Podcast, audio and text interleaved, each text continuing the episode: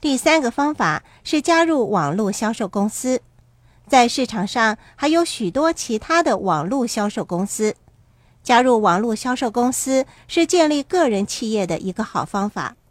最重要的是，你可以在公余时间从事网络销售的工作，也就是说，你可以继续保持日常的工作和收入，并且在公余的时间着手为自己建立企业。网络销售的另外一个好处。就像购买特许经营企业一样，你购买的也是一个系统，一个现成的商业计划。你只要按着系统来做，就能够获得理想的效果。相对特许经营企业来说，加入网络销售公司的费用便宜的多了。加入网络销售公司的费用一般不到两百美元。有一个方法可以让你分辨出网络销售公司系统和特许经营企业系统的区别。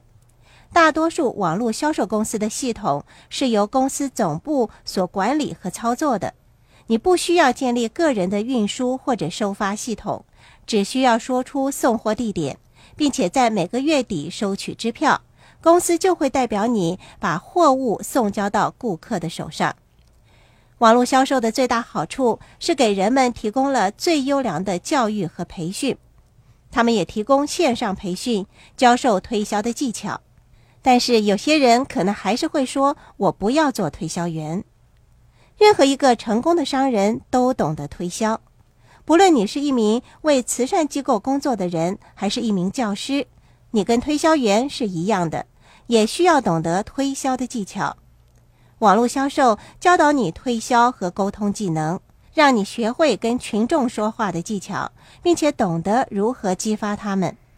还记得罗伯特提到富爸爸怎样教导他为教育而工作吗？网络销售为人们提供了最良好的教育和培训。如果你选择从事网络销售的工作，将会获得终生受用的知识以及无穷的回报。我认识许多人在网络销售这个行业工作了五到六年之后，开始获得丰厚的被动收入。你不用为金钱工作，当你创建了真正的企业和资产之后，他们将会给你带来收入。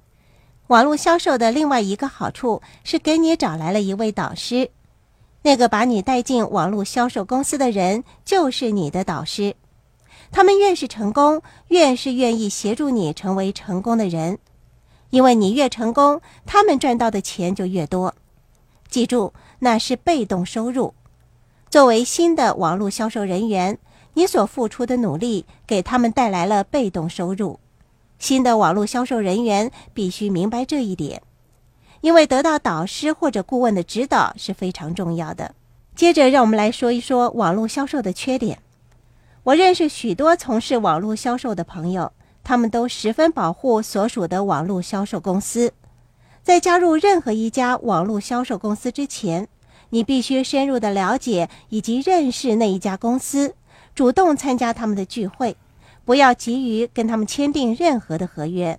我建议你找一家提供良好教育和培训的网络销售公司，除非你是一个懂得自我激励的人。否则，缺乏教育和培训的你是难以获得成功的。网络销售公司训练你和协助你建立个人的事业，你给公司引进了新的销售人员，你同样希望公司能够协助你，给新的销售人员提供良好的培训和教育。我不得不提出的是，在过去的十年，有几家大型的网络销售公司陷于相当困难的境地。因为他们没有严格的遵守有关网络销售的法律，怎么样才知道一家新的网络销售公司有没有违法呢？你可以向州检察官的办公室查询，也可以向优良企业局查询某人是否从事过诈欺的商业行为或某家公司被投诉的记录。加入任何一家网络销售公司之前，你要先看看它的组织架构和佣金计划。还要看看公司的人工作的是不是开心，是否满意自己的工作。你只要参加他们的聚会，就会知道答案。翻查一下这家公司的资料，看看他在哪一年成立，从事网络销售行业多少年。这些资料有助于你做出正确的选择。